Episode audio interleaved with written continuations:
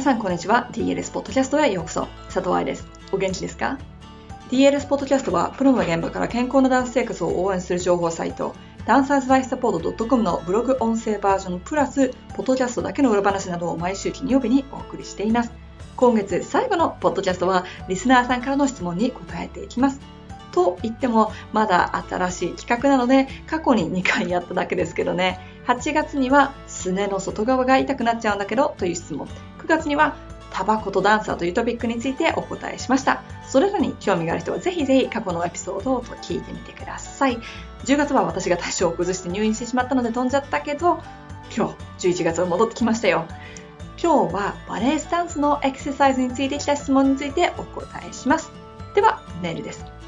先日の大阪のセミナーでお世話になりました、みゆきです。大変貴重な時間を過ごさせていただきました。ありがとうございました。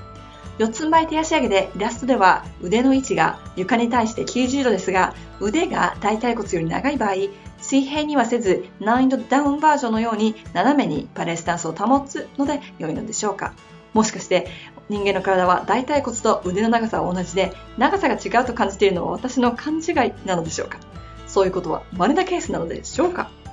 みゆきさん、素敵な質問ありがとうございました。これはね、個人差があるものの、太ももと腕が同じ長さの人間はそうそういません。だからイラストが間違っています。ただ、どれくらい斜めになるか、つまりどれくらい腕の方が長いかというのはその人によって違ってくるのと、イラストレーターさんの方がね、うまく描けなかったので、こうなっちゃいました。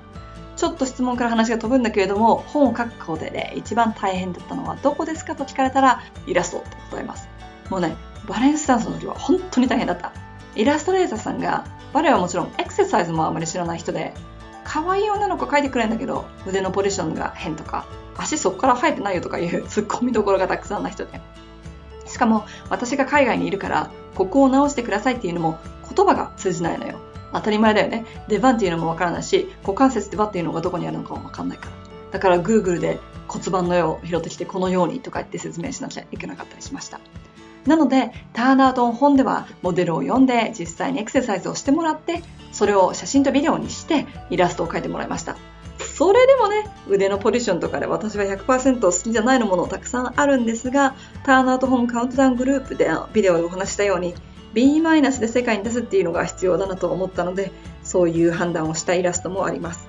イラストのちょこっとした部分のせいで本が1年遅れたら、その1年にサポートできてたかもしれないダンサーたちが悲しむと思うとさ、そうそう、カウントダウングループで10日間連続でアップしたビデオの方は DLS の YouTube チャンネルにアップされています。プロダンサーにバレエ学校生活と海外カンパニーについてインタビューしたものや、ダンサーの栄養士ふみさんにインタビューした3パートビデオなどいうものもあるので、YouTube 登録をしておいてください。さてと、話がちょっと質問からずれましたね。みきさん、間違ってないです。そして、ご自身で回答していたように、背骨のカーブと骨盤のアライメント、スタンスの部分だけを考えていたら、それで大丈夫。完璧です。人の体はいろいろだからね、イラストの通りにならなくても、イラストで入っているエッセンス、文章で書いているエッセンス、つまり骨を先に見てというところができていれば問題はありません。ほら、側腕の子とかもさ、そうならないとか、それと腕の怪我のせいで左右の腕の長さが違うとか、成長期だから片星の方が長いとか、そういうこともね、いろいろあるので。彼女からのメールには、あと2つ質問があって、3つ目の質問は別件だからそのうち取り上げようと思ってますが、2つ目の質問もスタンスの質問だったので、そちらにも今日お答えしちゃおうと思います。では、メールの質問の部分ですね。親指エクササイズその2についても聞かせてください。私は親指はもちろん他の4本の指も同じようにセラバンドでエクササイズをしてます。ボディコンディショニングセミナーで愛さんが高校生にアドバイスされていたので私もやってます。その場合も他の指は床に力みなく置いている状態が正しいのでしょうか？どうしても少し4本の指が連動して動いてしまうのですが、マッスルメモリーの問題でしょうか？また、横のアーチを鍛えるには他のエクササイズが必要でしょうか？足セミナー大阪で開催してもらえたら嬉しいのですが、独り言です。またまたその通りなのよ。さすが解剖学を勉強している先生だから目の付けどころ、質問の内容が素晴らしいですね。親指を屈曲する筋肉というのは親指だけを動かしますが、その他の4つの指は一緒の筋肉が屈曲しています。ここでいう屈曲というのは親指エクササイズ2のように親指を地面に押す感覚ね。他の4つをやる場合、他の子たちができるだけ動いてほしくないのですが、少し動いちゃうのは仕方ないです。だってほら、筋肉が一緒だからさ。できるだけということはどういうことかというと、変に力まない。他の指が助けに来ない。ギュッて近くに寄ってきたりとかしないってことね。親指に変化がない。指先が丸まらない。足の裏のアーチ3点にかかる重さが変化しないということ。それさえ守ることができたら、人差し指と中指がお友達でも構いません。もう一度気をつけたいとこ言うよ。変に力まない。他の指が助けに来ない。親指に変化がない。足先が丸まらない。足の裏の3点アーチにかかる重さが変化がない。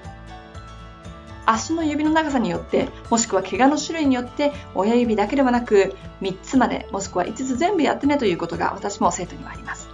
でも一番大事なのは、というか、誰でもやっといてメリットがあるのは親指。そして、外反母趾のためのエクササイズとして本に書いたので、外反母趾って親指のことだからという理由もあります。横アーチの鍛え方っていうのは本には書いていないので、そっちはセミナーでお話しされてたようにね、やってるんですよ。大阪でのダンサーの足セミナーやりたいとは思ってます。ようやく大阪でレンタルスタジオが見つかって前回ね、その近くにホテルがあることも分かったので、今度からそこが使えたらいいなとは思ってます。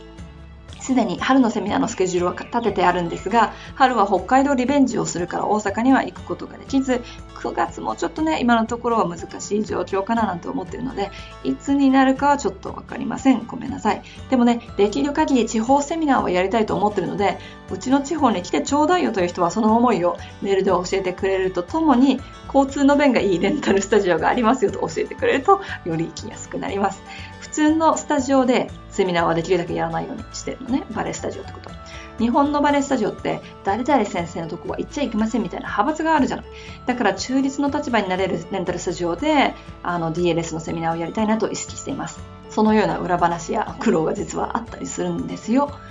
まあ、それは置いておいて。このようなセミナーリクエスト、そしてポッドキャストで取り上げてほしい質問は、hello.dancerslifesport.com にメールして教えてくださいね。もしかしたら、たくさん大阪からのメールが来て、愛さん絶対春に大阪来なきゃダメですよになったら頑張るかもしれません。